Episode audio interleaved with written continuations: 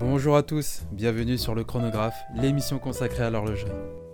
Si vous êtes connaisseur ou simplement néophyte, ce podcast vous permettra d'avoir toutes les clés en main pour comprendre le monde si large et pourtant si riche qu'est celui de l'horlogerie. Marketing, investissement, histoire, tout ce que vous devez savoir se trouve ici. Tan et Lenny, deux passionnés de l'horlogerie, sont là pour vous transporter dans cet univers. Bonjour à tous, vous êtes sur le chronographe, épisode 11, deuxième partie sur le thème de la contrefaçon. La semaine dernière, on a fait un épisode ensemble sur euh, ce thème-là. On vous invite à écouter la première partie si ce n'est pas déjà fait pour mieux suivre l'épisode. Et quant à moi, je vous dis à tout de suite pour la deuxième partie du dernier épisode consacré à la contrefaçon. C'est parti.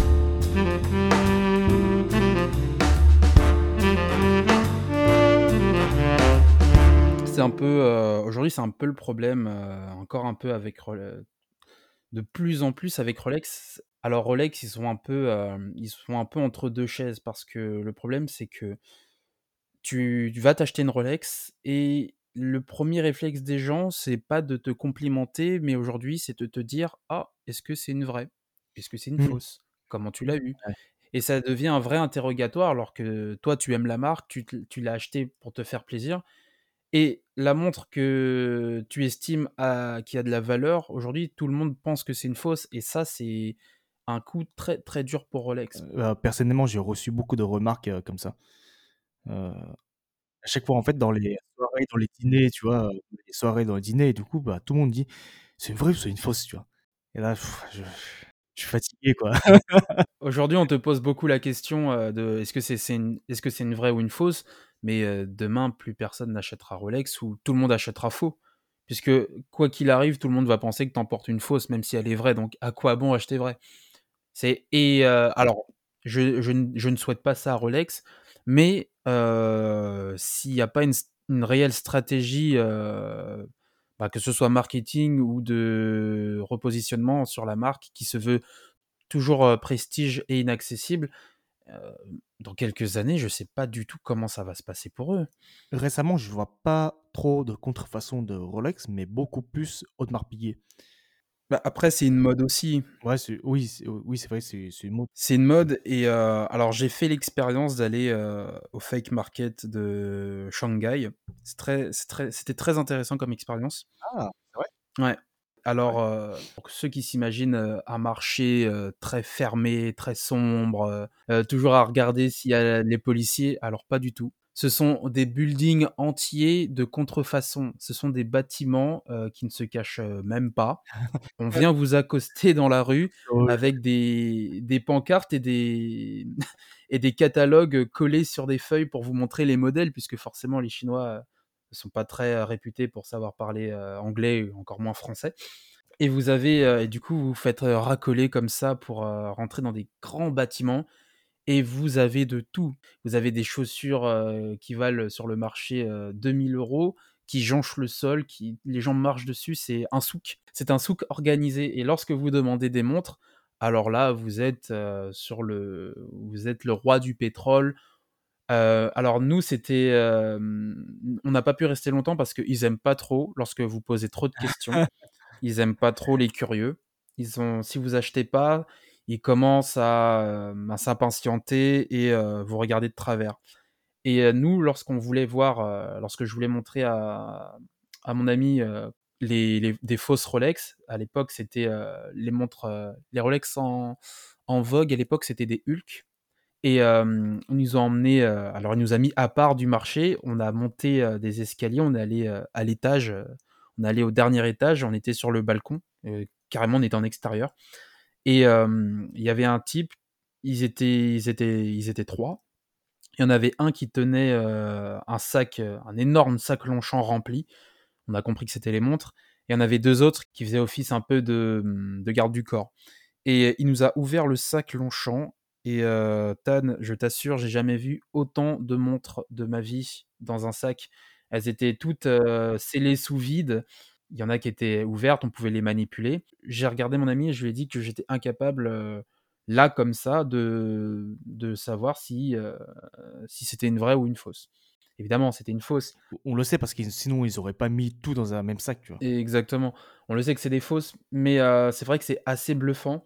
On n'a pas pu rester, heu, plus longtemps puisque lorsque vous dites que vous voulez juste réfléchir, vous reviendrez et cetera, l mmh, ça se passe pas vraiment comme ça. Ils insistent, ils s'impatientent, ils commencent à s'énerver.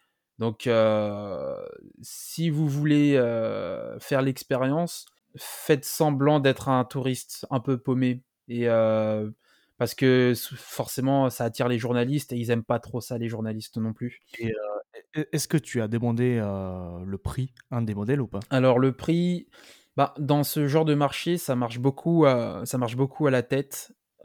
Souvent il va te Ouais, il va te sortir, des prix exorbitants, des, peut-être, je sais pas, des 2000-3000, peut-être c 5000 € alors que le modèle en vaut 8000 et après c'est, toi et ta marge de négociation, heu, mais au final tu peux tu peux très bien en sortir, heu, de là avec la montre pour, heu, moins de 100 € quoi. Mmh. Là-bas, il y avait des il y avait il y avait d'autres montres, hein, que Rolex, hein. Il y avait des Cartier, il y avait des Hublot, mais c'était très grossier.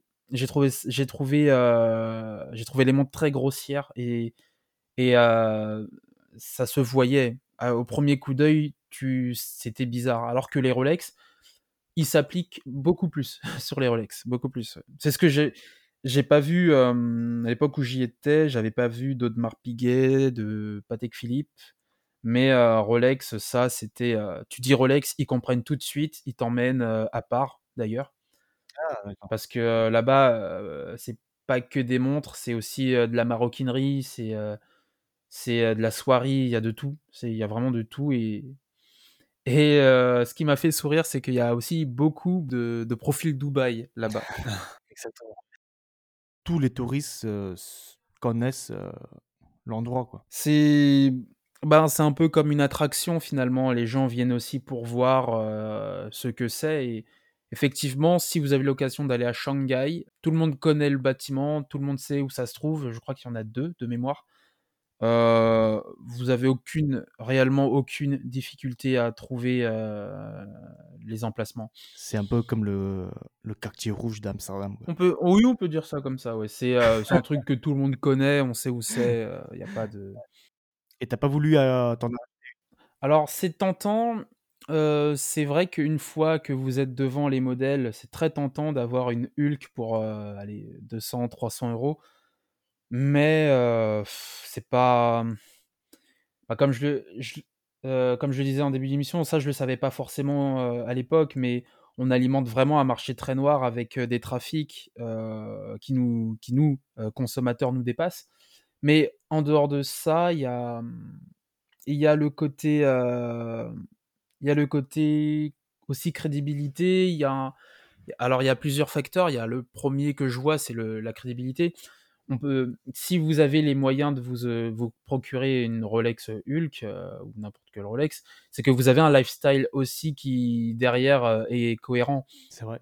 Tu peux pas tu peux pas arriver, tu tu peux pas arriver avec tes sabots, tes grands sabots et avoir à tes poi à ton poignet, une, Nautilus, de 5711 alors que, bah, tu es qui, tu vois?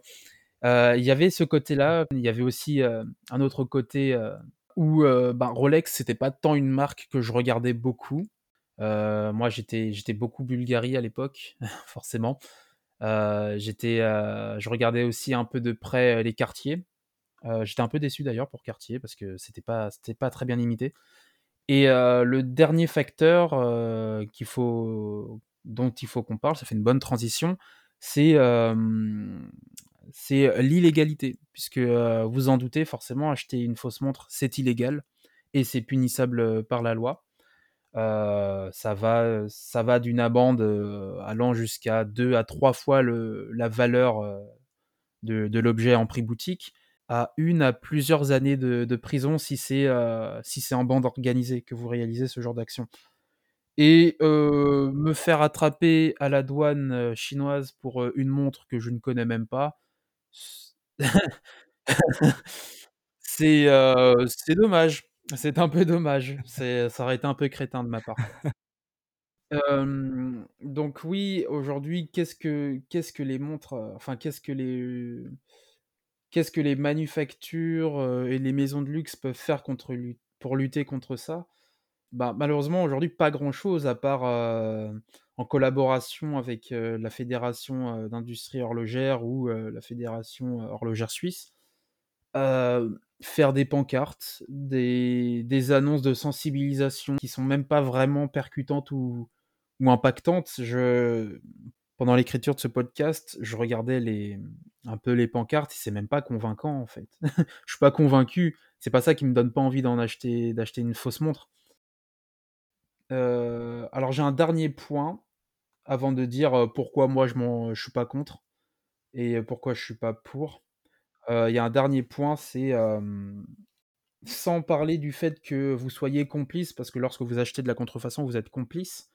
Vous avez le côté, vous avez le côté, victime. Lorsque la victime pense acheter une vraie montre et finalement on achète une fausse. Alors ça, c'est ça, c'est encore plus malheureux puisque vous pensez vous achetez, plein pot du coup la montre, vous l'achetez au prix boutique et il s'avère que c'en est une fausse. Et ce qui va encore plus loin, c'est que, je j'avais lu un témoignage d'une personne qui avait, heu, enfin, il savait qu'il achetait une fausse, mais la montre était, heu, même passée, par la Suisse, avec la douane suisse qui est, avertie et formée pour, les faux modèles. Et les fausses manufactures, elles, vont, sont très malines. Elles sont très malines sur le processus puisqu'elles vous envoient pas une montre avec un écrin, heu, flambant neuf et cetera. Ils vous envoient vraiment une montre très discrète comme si vous étiez un client d'un hôtel qui avait oublié sa montre, dans sa chambre. C'est de manière c'est fait c'est très subtil. C'est très subtil et du coup, ben, souvent on n'y voit que du feu parce qu'on se dit: «Mmh, ça semble être une vraie» et la douane n'a pas le droit d'ouvrir votre montre pour checker le mécanisme. Ça, c'est interdit. Elle a pas le droit de désosser votre montre pour dire: «Mais attendez, mais c'est une fausse». Donc heu, malheureusement, si la réplique est convaincante, bah, mmh, la montre circule, quoi et c'est comme ça. Pour le cas de l'article que j'avais lu, mmh, la personne avait acheté une fausse montre donc bon, c'est malheureux, mais pour quelqu'un qui pense vraiment se faire plaisir et dépense 10 000 € pour une réplique, c'est, c'est très malheureux. Évidemment, il y a pas que des points noirs sur le fait que, heu, il y ait des répliques qui existent, puisqu'il y en a qui existent en toute légalité. Ça s'appelle le homage watch, ça se répand de plus en plus et c'est, heu, 100% légal, 100% legit. Dan, est-ce que tu pourrais nous en dire un petit peu plus sur ce marché qui commence à vraiment évoluer? Mmh. Oh ouais, évidemment, parce que du coup, il y a des gens qui, achètent des des répliques, heu, fake, hein, des contrefaçons. Mais il faut pas oublier aussi que, heu, il y a aussi des gens qui sont amoureux de de la haute horlogerie, qui qui ont pas forcément les moyens d'offrir une montre ou, heu, peut-être que, les montres qui ne sont plus, heu, produits par, par la marque. Du coup, dans ce cas, en fait, on parle de homage watch. Il faut savoir que, dans n'importe quelle industrie, quand vous déposez un brevet, c'est maximum 10 ans et vous pouvez, il me semble que renouveler une fois de plus, 10 ans, donc heu, ça fait, heu, 20 ans en tout et bah, il faut savoir qu'après les 10 ans, une fois que votre brevet est expiré, bah, dans ce cas, en fait, n'importe qui pourrait, heu, utiliser, hem, le brevet que vous avez déposé il y a 10 ans pour faire leur montre. Il y a pas mal d'amoureux de d'horlogerie, bah, heu, ils en profitent justement de cette expiration du brevet, justement pour refaire les, heu, montres, on va dire vintage, qui datent de ça il y a de une dizaine ou une vingtaine d'années, hein. Par exemple, si je prends par exemple les, les Pepsi, vintage, hein, avec les, la lunette en aluminium, bah, en fait, bah, c'est tout à fait possible à condition de ne pas mentionner la marque, sur la montre, voilà. Que ce soit au niveau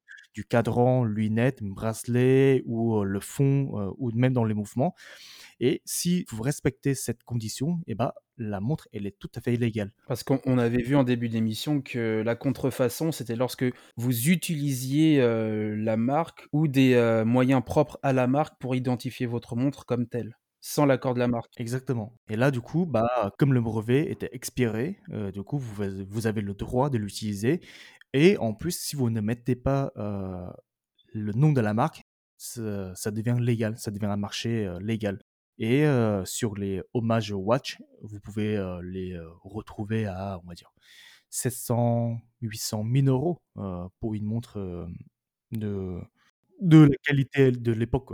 Du coup, on aurait la qualité en Suisse qui ne porte pas le nom de la marque, mais qui a, les mêmes qualités. Exactement, voilà et les qualités, en tout cas les les, les qualités du mouvement, il y a 10 ans. D'accord, c'est sympa parce que, hem, c'est vrai qu'il y a des boîtiers qui sont des boîtiers de de maison qui sont très beaux. Il y a des Panerai que j'aime beaucoup. C'est vrai que ça peut être une alternative intéressante, plutôt que d'acheter, directement une Panerai. On rentre dans la catégorie vraiment des gens qui aiment, vraiment l'horlogerie et pas seulement la marque. C'est c'est sympa comme concept. Mmh et et surtout que, quand la montre elle n'est elle n'est plus produite par la marque. Mmh. Donc vous avez entre guillemets «une Voilà. exclusivité», heu, en hommage, heu, à une ancienne collection. Exactement, d'où le nom Homage Watch. C'est sympa. Parce que moi j'ai, heu, j'ai un ancien collègue à moi qui, portait justement des Panerai de Homage Watch et qui n'avait pas qui, bah, du coup, qui avait, le boîtier de Panerai et mais qui, sur le cadran, en fait, il n'y avait pas du tout marqué Panerai, Luminor ou un truc comme ça, tu Mmh vois? et il y a, mmh et aujourd'hui, il y a une valeur marchande sur ces modèles si, heu, ton ami, souhaite la revendre, par exemple? Dans le sens où s'il l'a par exemple, il l'a customisée pour 700 balles, est-ce qu'il peut la revendre, heu, pour 700 € ou s'il peut faire une plus-value dessus? Heu, non, non, non, non, je pense pas, je pense pas. Heu, je pense pas parce que du coup, en fait, sur le marché de Homage Watch, c'est assez accessible, vu que, tu sais, il y a des, des centaines de milliers de passionnés, en fait, qui qui essaient de refaire la même chose. Donc, en termes de de de de délai d'attente, en fait, il y en a pas beaucoup, en comparé à à des à à des boutiques. Non, c'est super sympa. Super sympa comme marché, ouais. On arrive à la fin de l'émission et heu, une grande question demeure. Est-ce qu'il faut acheter des montres, heu, des fausses répliques ou non? Alors personnellement, heu, je n'en achèterai pas. C'est pas quelque chose que je cautionne, mais ce n'est pas non plus quelque chose que, j'ai réellement envie de condamner, dans le sens où, on l'a vu, les gens alimentent des marchés, des marchés très sombres, hein. Mais pourquoi les gens alimentent ce marché-là? Pourquoi les gens continuent d'alimenter en tout cas ce marché-là? Il y a un côté aussi, très frustrant de certaines maisons qui se veulent réellement inaccessibles ou alors ferment leurs portes à des vrais amoureux de l'horlogerie. Enfin non, un vrai amoureux n'achète pas une fausse. Des vrais amoureux de la marque. Combler ce manque finalement, les gens se rabattent sur, du faux alors que certaines maisons en tout cas pourraient elles, bah, je dirais peut-être pas non plus faire un effort parce que ça risque de changer leur image de marque, mais au moins tenter une approche plus accessible sur certaines montres ou certains modèles, plutôt que de se vouloir, heu, 100% exclusif. Parce qu'on a une bonne partie de de cette part de marché, du marché noir, des répliques, qui est de la responsabilité, à mon sens, des maisons horlogères. Pas en totalité, évidemment que non, mais quand un monsieur, je sais pas, quand un monsieur de 45 ans ou de 50 ans, veut, s'acheter une montre, d'accomplissement et qu'on lui dit: «Bah, revenez dans 2-3 ans», ben, ça marche plus. C'est pas pareil. Et heu, ou même, heu, ou même un jeune et ce sentiment-là se ressent d'autant plus en se ressent d'autant plus en Occident qu'en Asie. Puisqu'en Asie, on a moins ce côté, heu, juger le client. On juge moins le client en Asie qu'en Occident. Je pense qu'il faut arrêter. Il faut arrêter de vendre des il faut arrêter d'acheter des fausses montres puisque vous ne vous rendez pas service. Sans vous en rendre compte, vous vous mettez en danger puisque, heu, si vous achetez une très belle montre, heu, une très belle fausse montre, tant mieux pour vous. Mais, heu, n'oubliez pas que, les gens ne savent pas forcément si c'est une vraie ou une fausse. Vous vous exposez à des dangers au même titre qu'une vraie montre. Mmh. Et et c'est là qu'on rentre dans un dans un dans un cercle très vicieux parce que les personnes qui s'achètent des fausses montres considèrent que c'est une fausse montre, donc ne se comportent pas, heu, d'une manière adéquate avec la fausse montre, donc ils vont absolument n'importe où. Ils peuvent al ils vont en boîte, ils vont dans la rue, ils vont, heu, ils sortent à pas d'heure, ils exhibent leur, heu, fausse montre, en se disant: «Bah, je m'en fous, de toute façon si je l'abîme ou quoi, elle m'a coûté que 100 balles» et quelqu'un qui vous croise dans la rue ou en boîte et que vous avez une une montre Rolex parce que ça se repère tout de suite. Ça se repère tout de suite que vous avez une Rolex ou une montre de luxe, ça se voit et hem et il suffit de pas grand chose pour, pour vous agresser, que ce soit dans la rue ou même à domicile, en parce que les gens pensent que vous avez de l'argent, alors que vous avez juste une fausse montre. Tandis que lorsque vous vous connaissez la valeur de votre montre, vous savez ce qu'elle vaut, vous ne vous amusez pas à la trimballer n'importe où ou même prendre, ne serait-ce que le métro avec une montre à 10 000 €. C'est pas possible. Ouais, c'est vrai que pour le côté de sécurité, ouais, c'est vrai que je suis d'accord avec toi et puis c'est vrai que, sur le marché, heu, même quand vous parlez avec des revendeurs de montres, heu, ils ont tendance de dire qu'en fait les contrefaçons c'est, heu, bah, ça vient d'une part de des boutiques, des marques justement qui ont des moyens, hein. Ils ont des moyens de d'augmenter la production et c'est pas parce qu'ils ont pas des moyens, ils ont les moyens. Mais sauf qu'ils veulent pas parce qu'ils veulent garder le côté prestige, comme ça donc c'est vrai que pour moi, ils ont une part de responsabilité dedans aussi. On l'a on l'avait vu dans les délais d'attente, on est certes sur de l'artisanat, on est certes sur du savoir-faire qui prend du temps, mais hem, c'est pas une seule personne qui fait toutes les montres, d'une maison suisse. Tu imagines? Tu imagines? Hem, on est on a les maisons de luxe aujourd'hui ont la capacité, économique et physique de, d'engager plus de maîtres horlogers ou d'avoir davantage de formation. Tu en parlais Tan, heu, dans dans cet épisode-là, tu avais, heu, un très bon un très bon ami à toi qui, heu, ça fait 3 ans qu'il est, en formation encore pour, prétendre à pouvoir, heu, partir sur, de l'horlogerie suisse.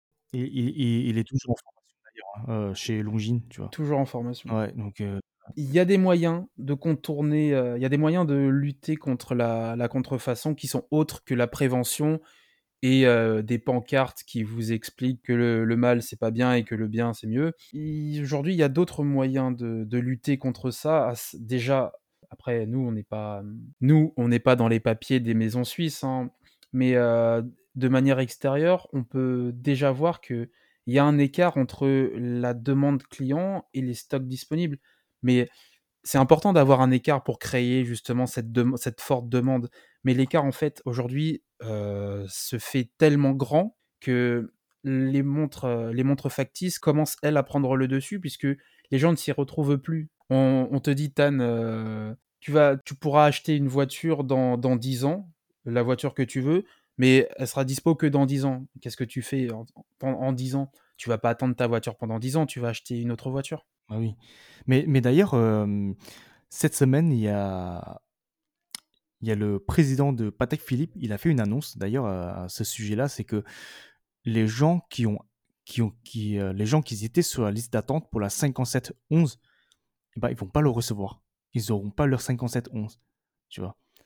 Et bah, du coup, c'était une de nos théories, c'est que les gens ne recevront pas leur Nautilus 5711 parce que, bah, le modèle, heu, n'est plus en production, malgré le fait que le président de Patek Philippe a annoncé qu'il y aura une une, heu, comment dire? Une, une édition, hommage à la Nautilus 5711, mais c'est limité à 1000 exemplaires. Bah, ça me fait penser, tu sais, à mon ami qui, heu, qui était sur la liste d'attente pour la 5711 et on lui avait dit qu'il reste, bah, 12 ans à attendre. Bah, au final, bah, il l'aura pas, quoi. Il aura pas sa montre, tu vois? Et le, je pense à ton ami, mais je pense également à beaucoup de personnes à qui il restait, heu, quelques années ou voire quelques mois, qui n'auront pas leur modèle. 12 ans d'attente pour, heu, pour rien. Est-ce que, à voir comment les clients vont réagir face à la maison, mais faire attendre des clients 10 ans pour rien, alors je souhaite à Patek Philippe, d'éviter tout scandale. Bah, mon pote, tu vois, il a attendu quoi? un an et demi, mais t'imagines les gens qui ont attendu 9 ans? Et mmh, en fait, le j'ai envie de dire le pire dans tout ça, ce n'est pas c'est pas que la montre ait arrêté la production, c'est qu'il n'y ait pas d'alternative possible pour ces clients-là. Parce que la montre, heu, hommage ne sera pas tu imagines bien qu'elle ne sera pas disponible pour tous les clients qui avaient réservé. 1000 exemplaires de la toute dernière 5711 au monde va être racheté par, heu, des clients, heu, privilégiés qui seront revendus des fortunes sur les sur les plateformes, c'est tout. Exactement, 1000 exemplaires, c'est, c'est que dalle. Mais tu vois, même même si même si les gens qui qui étaient sur la liste d'attente pour la 5711, mais du coup, ils le mettent sur, heu, sur un autre modèle, tu vois? Par exemple, là, selon la rumeur, c'est la 6711, tu vois? Pour, heu, pour Patek Philippe. Mais imagine, toi, tu arrives, en fait, au bout de 10 ans d'attente, tu te retrouves plus avec la même montre, plus avec le, la même forme. En plus de ça, en fait, la rumeur dit que le fond du cadran de la 6711 sera en vert. Donc, tu vois, tu passes, tu passes de bleu de, à vert. Tu passes d'un bleu métallique à vert. On on n'en sait pas encore plus sur le comment ça sera. Est-ce que ça sera vraiment vert? Mais effectivement, tu attends 10 ans de ta vie pour un modèle acier fond bleu et pas pour un acier fond vert. C'est 10 ans d'attente et 27 500 euros prix boutique valent le fait d'être exigeant. Selon la rumeur, bah, la montre sera en titane. Perso, moi, en fait, euh, qui n'est pas du tout fan de titane, bah, écoute. Euh, Alors, euh, ça dépend les goûts et les couleurs, comme d'habitude. Moi, personnellement, le titane, je trouve que ça raye beaucoup. Il suffit que tu poses ton poignet sur une table et tu peux prendre, tu peux prendre des, vilaines, des vilaines petites rayures. Ouais, Après, ça. reste une rumeur, ça reste pour la couleur en tout cas, ça reste une rumeur, même pour le bracelet, c'est possible. Euh, mais la seule alternative que les gens trouveront à cette 6711, c'est de la customiser par, euh, par des professionnels. Ils vont, ils vont modifier, ils vont customiser euh, la montre et elle perdra, elle perdra de, elle perdra de son ADN. Ils vont, ils vont remettre un fond bleu ou ils vont transformer le modèle. Mais à voir comment la 6711 sera accueillie par le public. Donc oui, 10 ans d'attente, c'est beaucoup pour une montre. Donc, je comprends quelque part que les mecs, ils veulent une montre vite et ils achètent de la contrefaçon après, tu vois. Après, s'ils veulent perdre de l'argent en mettant 1500 euros dans leur montre, ok, bah écoute, si tu veux perdre de l'argent, vas-y. Et que si tu, mets, si tu veux te mettre en danger, ouais, pourquoi pas, si tu veux. Mais il faut juste prendre conscience que tu alimentes un marché de mafieux, quoi. Et c'est ça qui, me dérange au fond, tu vois. Un marché de mafieux avec tout ce que ça comprend, hein, évidemment. On va pas, on va pas citer toutes les, toutes les pratiques, mais euh, tout est là. Et vous alimentez euh, ce marché avec euh, la fausse horlogerie, puisque c'est un de leurs nerfs de guerre. Voilà. Eh bien, on arrive à la fin de ce podcast. On a un petit peu débordé euh, sur euh, la Nautilus, mais euh, c'était important d'en parler pour illustrer la frustration et les, délais d'attente, puisque c'est aussi l'une des conséquences qui impactent le marché de la contrefaçon. Donc, on a vu ensemble aujourd'hui pourquoi le, pourquoi le marché de la contrefaçon existe, pourquoi il perdure, comment les maisons aujourd'hui font face à, à ce, ce, fléau. On a vu également quelles mesures elles tentent de prendre pour lutter contre ça. On a vu également que euh, le marché euh, n'était pas tout noir, il y avait aussi euh, un peu de blanc, puisqu'il y a les Watch Hommage qui proposent de très belles montres un peu vintage et du coup uniques que vous seul êtes apporté, et ce en toute légalité. Donc c'est vraiment très intéressant comme, comme alternative. Et nous, on arrive à la fin de ce podcast qui était un peu spécial, puisqu'on l'a fait en deux parties. On espère que ça vous a plu et que vous avez pris autant de plaisir à l'écouter que nous, on a pris de plaisir à le faire. Et il y a encore beaucoup de choses à traiter sur ce sujet. C'est pas impossible qu'on refasse un épisode. en tout cas, on espère que cette micro-série vous a plu. L'un des moyens les plus efficaces pour nous de savoir si l'épisode vous a plu, c'est de nous laisser 5 étoiles sur Apple Podcast ou un like sur Spotify. C'est très important pour le référencement. Ça nous permet aussi de savoir si on continue sur ce format ou non. Vous pouvez retrouver tout le reste de nos contenus sur euh, Instagram, TikTok, YouTube au nom de Le Chronographe sans eux. c'est important le sans eux. Et on a récemment mis en place une newsletter 100% gratuite pour que vous puissiez vous informer sur euh, les nouvelles autour de l'horlogerie quotidiennement.